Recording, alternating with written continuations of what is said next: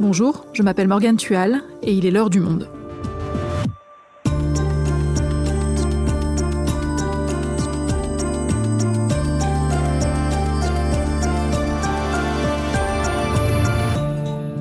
Aujourd'hui, Elon Musk a-t-il trop de pouvoir?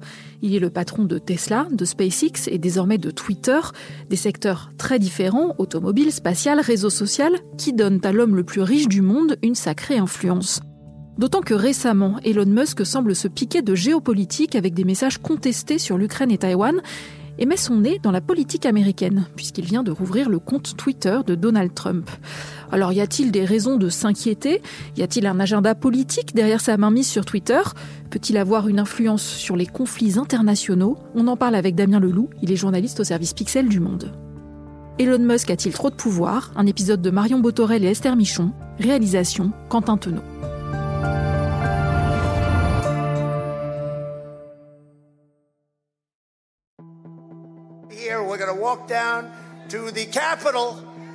Souvenez-vous, nous sommes le 6 janvier 2021.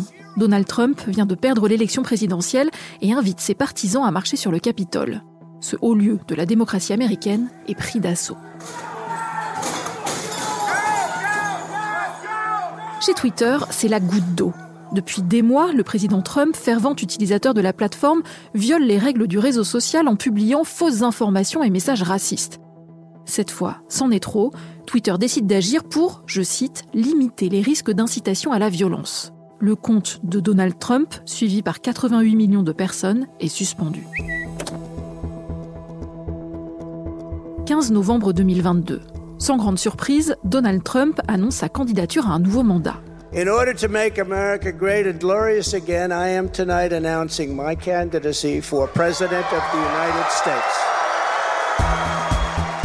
Sur Twitter, les internautes retiennent leur souffle. Car depuis quelques jours, le réseau social a changé de propriétaire. Il appartient désormais à Elon Musk qui enchaîne les annonces fracassantes. Alors va-t-il ou non réactiver le compte de Donald Trump? La réponse arrive quelques jours plus tard. Mais elle surprend dans sa forme. Il s'agit en fait d'un sondage. Elon Musk demande aux utilisateurs, dans un message très laconique, s'ils souhaitent ou non voir revenir Donald Trump. Après 15 millions de clics, le peuple a parlé, tweet Elon Musk, Trump va revenir.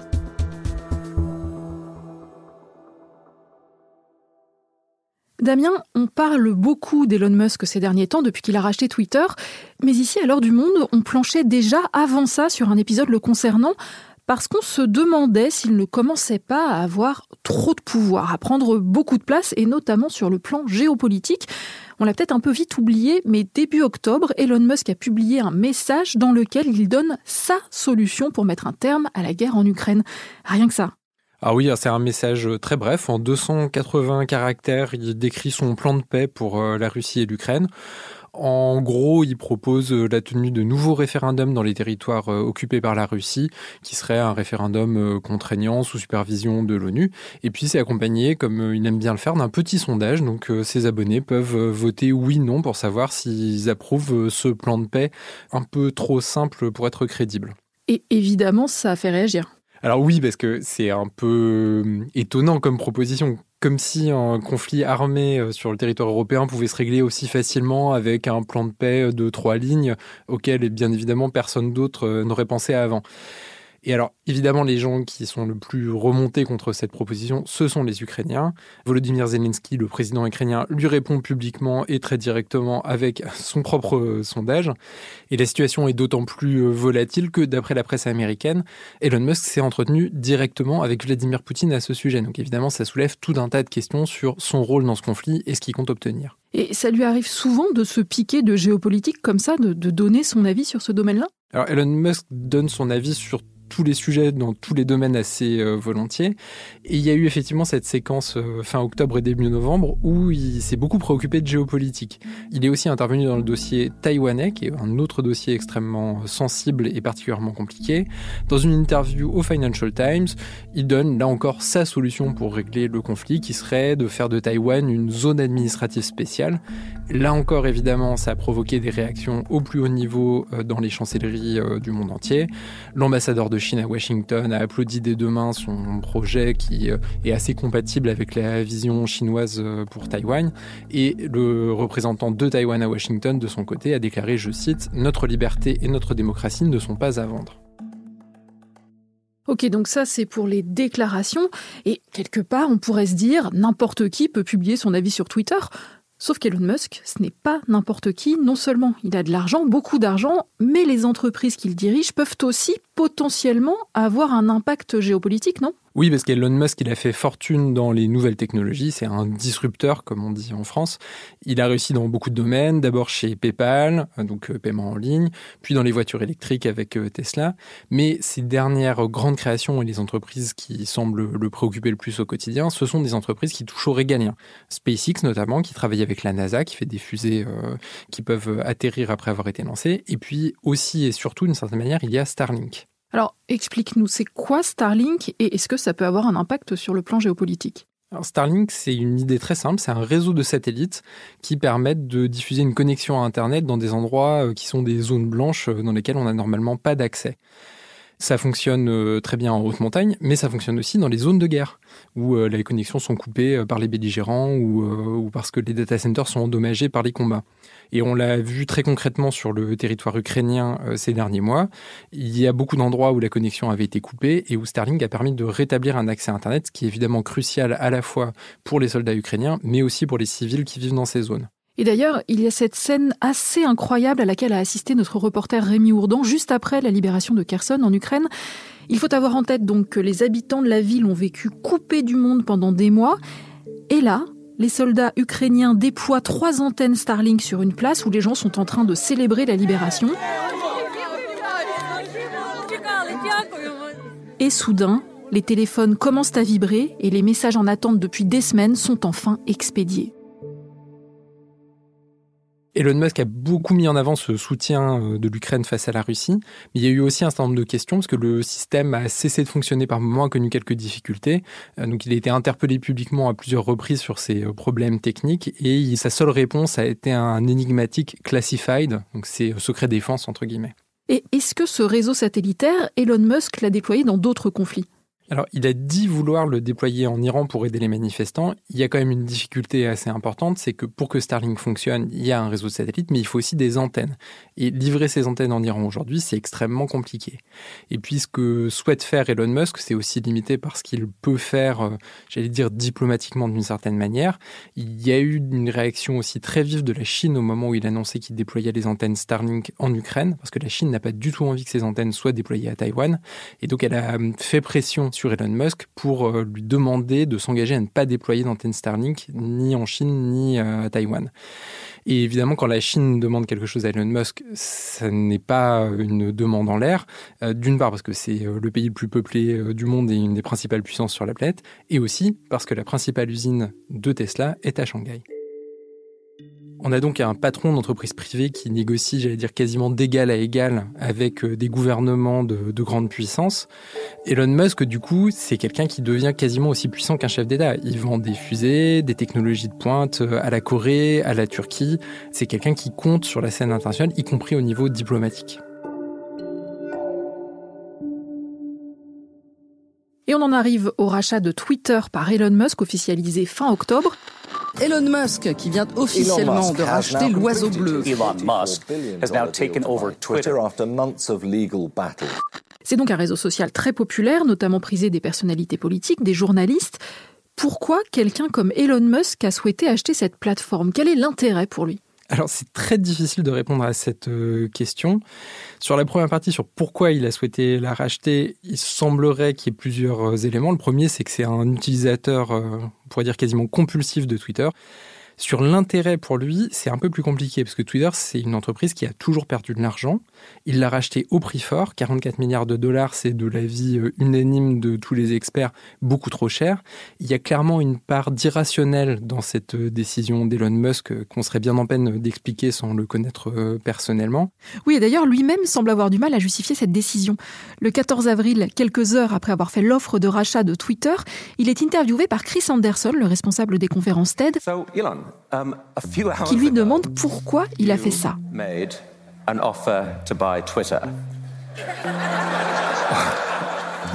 Why? Elon Musk bégait et botte en touche. How'd you know? on voit bien qu'il y a quelque chose de l'ordre de l'ego trip en fait. C'est quelque chose qui lui tient à cœur. Il avait envie d'être le chief tweet. Un jeu de mots un peu bizarre qui peut être à la fois tweetos en chef et imbécile en chef. C'était quelque chose qu'il avait vraiment envie d'être visiblement au point de dépenser 44 milliards de dollars, encore une fois une somme très largement surpayée, pour acquérir ce réseau social. Et qu'est-ce qu'il va en faire de Twitter? Parce que c'est désormais un espace où s'invectivent des chefs d'État, où un simple message peut faire chuter en bourse des entreprises, où des campagnes électorales sont menées, des opérations de désinformation aussi. C'est quand même pas anodin. Qu'est-ce qu'il va en faire de tout ça? Alors, ce qu'il dit, c'est qu'il veut en faire le meilleur réseau de l'Internet libre, un endroit où tout le monde peut s'exprimer et dire euh, tout ce qu'il ou elle souhaite dire dans les limites de la loi.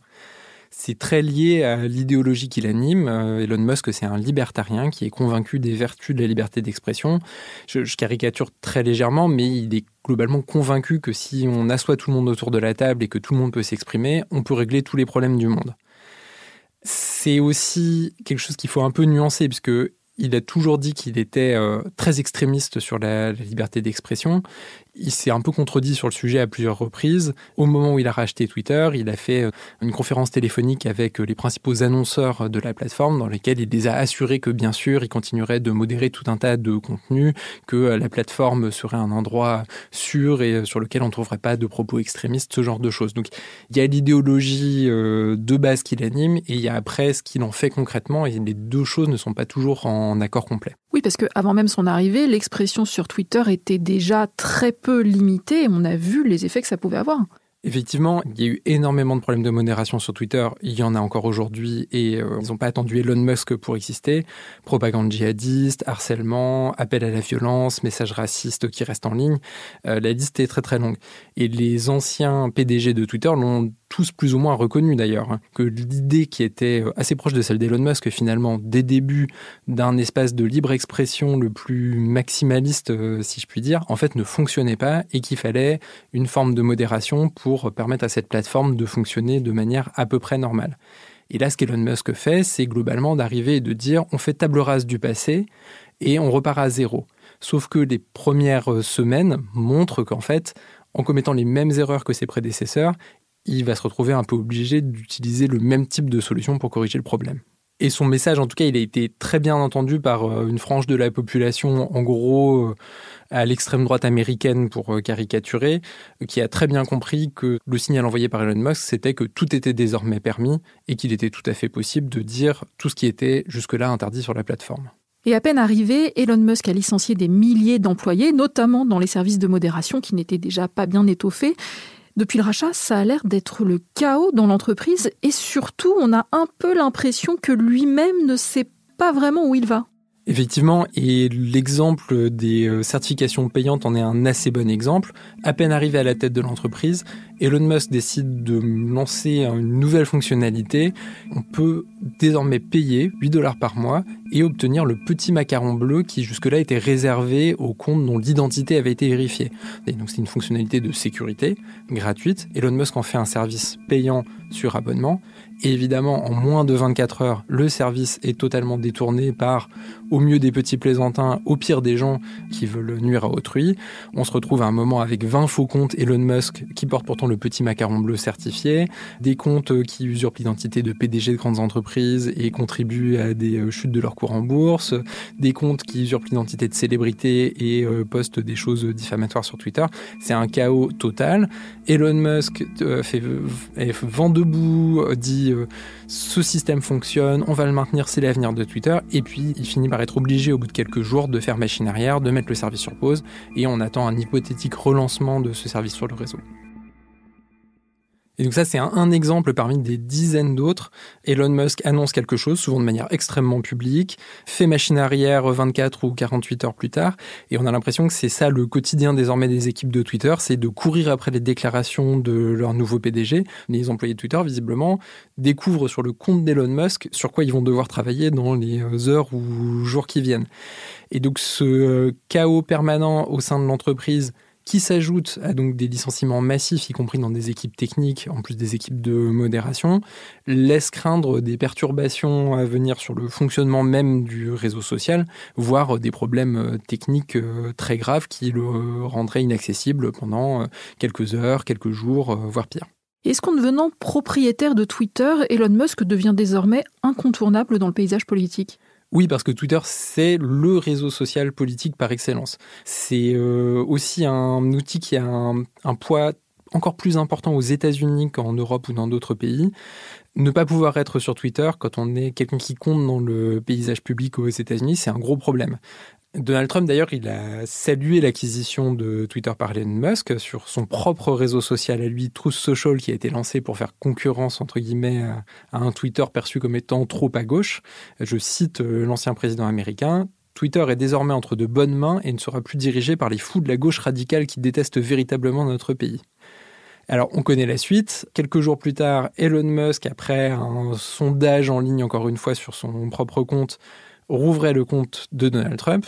Mais il a eu un peu une mauvaise surprise, j'imagine, parce que Donald Trump, loin de se réjouir et de revenir sur le réseau, a annoncé qu'en fait, il ne voyait pas du tout pourquoi il irait à nouveau sur Twitter. Il avait désormais son propre réseau social.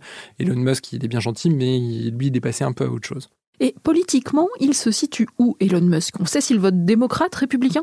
Alors, ce qu'il dit, c'est qu'il a toujours voté démocrate, sauf lors de la dernière présidentielle. Et début novembre, il a fait quelque chose qui est très étonnant, même pour Elon Musk, c'est-à-dire qu'il a appelé à voter républicain 24 euh, heures avant la clôture du vote, en expliquant que c'était pas parce qu'il avait un amour particulier pour euh, les candidats euh, républicains aux élections de mi-mandat, mais parce qu'il trouvait que c'était la meilleure manière d'équilibrer entre guillemets le pays, puisque le président est démocrate, avec une chambre et un sénat républicain, il y aurait, selon lui, la meilleure forme de gouvernement possible, à savoir un équilibre entre la gauche et la droite. Et est-ce qu'on sait s'il a des ambitions politiques? Alors on ne le sait pas vraiment, mais s'il en a, elles seront de toute manière limitées par un détail qui n'en est pas vraiment un. C'est que Elon Musk est citoyen américain, mais il n'est pas né aux États-Unis, il est né en Afrique du Sud. Et aux États-Unis, on ne peut être candidat à la présidence que si on est né sur le sol américain. C'est le problème entre guillemets qu'avait eu Arnold Schwarzenegger, gouverneur de Californie, qui aurait visiblement caressé l'idée à une époque de tenter euh, la course à la présidence, mais il était né en Autriche et du coup il ne pouvait pas se présenter pour devenir président des États-Unis.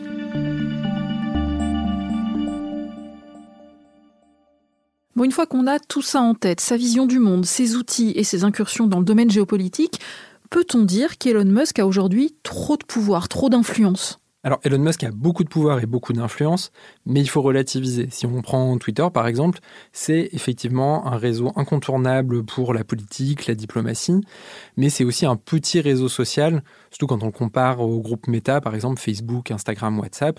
Les décisions que Mark Zuckerberg prend au quotidien ont plus d'impact sur plus de gens que celles qu'Elon Musk prend euh, sur Twitter. Et puis Elon Musk, il a aussi face à lui beaucoup de contre-pouvoirs. On a déjà une longue liste de régulateurs qui souhaitent lui parler aux États-Unis, en Europe, dans d'autres pays. Ce sont des gens qui ont des pouvoirs assez importants, qui peuvent lui infliger des amendes très dissuasives, voire euh, dans les cas extrêmes bloquer l'accès à Twitter euh, sur leur euh, territoire national. C'est quand même quelque chose d'important. Et hum, d'une certaine manière, le fait que les autres entreprises d'Elon Musk touchent aux régaliens, ça le met aussi dans une position où il est beaucoup plus scruté et beaucoup plus vulnérable que d'autres patrons. Quand vos clients, ce sont des gouvernements ou euh, des armées, ça vous met dans une position où on écoute normalement assez attentivement ce que ces clients ont à vous dire, parce que les marchés peuvent disparaître du jour au lendemain et vous pouvez avoir de très gros ennuis euh, juridiques si les choses se passent mal. D'une certaine manière, le problème, c'est pas tellement la quantité de pouvoir qu'il a entre ses mains, qui est euh, très importante, hein, il ne s'agit pas de le nier, mais plutôt la manière dont il l'utilise. On imagine que dans l'absolu, quelqu'un qui a des entreprises dans le domaine des réseaux sociaux, des technologies militaires, des technologies de pointe euh, qui vont euh, aussi bien au gouvernement américain qu'à la Turquie ou à la Corée du Sud, serait quelqu'un qui ferait très attention à ce qu'il dit, notamment publiquement. Et là, en fait, avec Elon Musk, on a exactement l'inverse. On a une forme de Donald Trump qui dit tout ce qui lui passe par la tête. Et ça, ça n'est pas forcément une très bonne idée quand la même semaine, on va discuter avec Joe Biden, Vladimir Poutine et Xi Jinping. Merci Damien. Merci Morgane.